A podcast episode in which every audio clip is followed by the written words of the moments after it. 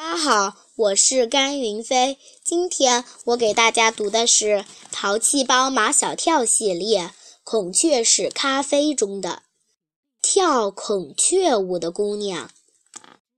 每天下午五点半，马尾巴老板都会准时来到咖啡店的后院，检查蓝孔雀拉出的咖啡豆是不是够一小盆。孔雀石里那一粒一粒的咖啡豆，在他眼里可是一张一张的钞票呀！马尾巴老板不关心蓝孔雀，只关心蓝孔雀拉出的咖啡豆。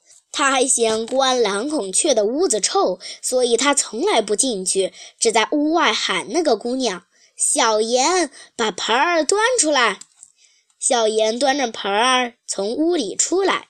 马尾巴老板一看满满一盆孔雀石里的咖啡豆，就笑了：“哈，今天还不错。”小妍小心翼翼地看着马尾巴老板的脸，他怕他看出破绽。马尾巴老板用手捂住鼻子：“快拿到储藏室去，倒进坛子里，好好捂捂。”马尾巴老板一边说，一边快步离开了咖啡店的后院。储藏间在后院里最隐秘的地方，门上有一把大锁。小妍打开锁进去，里面只有二三平方米大，摆着几个有盖子的坛子。小妍将盆里拌着孔雀屎的咖啡豆倒进一个坛子里，盖紧盖子。这一切都被唐飞的手机拍摄下来。小妍发现了他们在这里偷看，生气地问。你们怎么还不走？猫超嬉皮笑脸地说：“我们随便看看，呃，随便看看。”想到还是这几个男生出的好主意，才让蓝孔雀今天没受多少苦。小爷马上不生气了。哦，我还要谢你们呢，谢你们想出的妙计，老板都没看出来，没看出来就好。唐飞对小妍说：“以后你就这么干。”小妍说：“她要马上给孔雀洗澡，准备晚上的演出。我们帮你给蓝孔雀洗澡。你们？”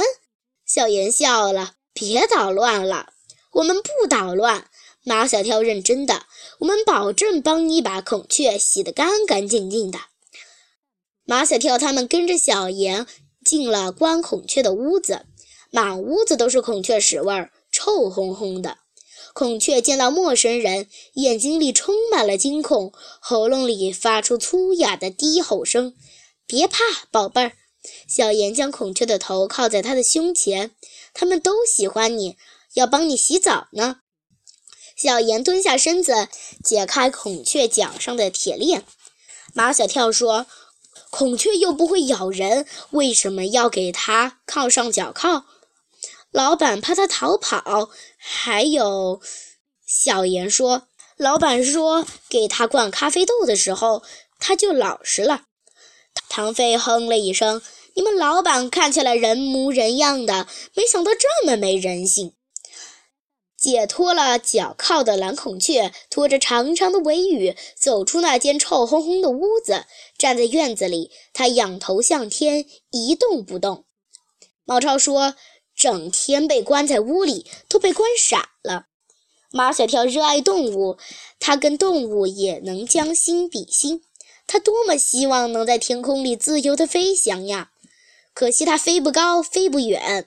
唐飞说：“孔雀的尾巴长，翅膀小，只能滑翔，不能飞翔。”毛超说：“不是有句古诗叫‘孔雀东南飞’吗？那是古代的孔雀。”唐飞说。现代孔雀飞不高，但跑得快，知道为什么吗？马雪跳在电视节目《动物世界》里看过，孔雀生活在遮天蔽日的热带丛林，翅膀的功能退化了，腿脚的力量却强大了，因为在丛林里全靠跑和走。眼前这只脏兮兮的蓝孔雀，浑身散发着屎臭味儿。马小跳怎么看都觉得它不像那晚他和安琪儿在咖啡店里看过的那只蓝孔雀。在辉煌的灯光照耀下，在猩红丝绒幕布的衬托下，蓝孔雀惊艳亮相，是那么华丽高贵，那么婀娜多姿呀！小妍已经在水龙头上接了花洒淋浴器，张达举着淋浴器将孔雀冲洗得干干净净。洗完澡的孔雀心情也好了许多，它把长长的尾羽抖得嘎嘎响，羽毛上的水珠飞溅，溅到几个男孩子的身上，他们四处躲藏。孔雀似乎很喜欢跟他们玩，追着他们，故意将身上的水珠甩到他们身上。你们别闹了，小妍担心被人发现。你们快走吧。我再问你最后一个问题。马小跳问小妍。蓝孔雀真的见到美女就会开屏吗？小妍不吭声。马小跳又问道：“为什么他见了那么多美女，他都不开屏，只有见了你才开屏呢？”小妍还是不吭声。唐飞打量着小妍，他说话从来是直来直去，不拐弯。你确实是个美女，但也不至于美得天下无敌吧？小妍生气了。毛超赶紧安慰他：“呃，童言无忌，童言无忌啦，你就是美的天下无敌。嘿嘿，求你啦，你就让我们看看孔雀开屏吧。”“不行，不行！”小妍几乎要哭了。“我求求你们，快走吧！”马小跳说：“我们就看一眼孔雀开屏，立马走人。”“这有什么难的？”毛超对小妍说。马小跳都跟我们说了，你在他面前一跳孔雀舞，他马上开屏了。我，我就我就看一眼。张达也说，走走，马上走。我，好吧，我实话告诉你们。小妍说，我也不能让孔雀开屏，不可能。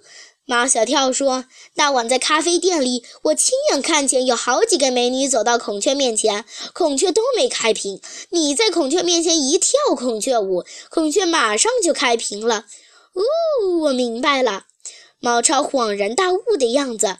孔雀见了那些美女不开屏，是因为她们不会跳孔雀舞？也不是。小妍目光躲闪的，我不就是跳个舞吗？唐飞等得不耐烦了，怎么就那么费劲呢？不是我不跳，小妍的眼里闪着泪光。我跳了，他也不会开屏。我不信，我也不信。好吧，我跳。小妍在孔雀的面前跳起了孔雀舞，她一边跳一边哭。孔雀呆呆地看着她，一动不动，那长长的尾羽拖在地上。一点都没开屏的迹象。谢谢大家。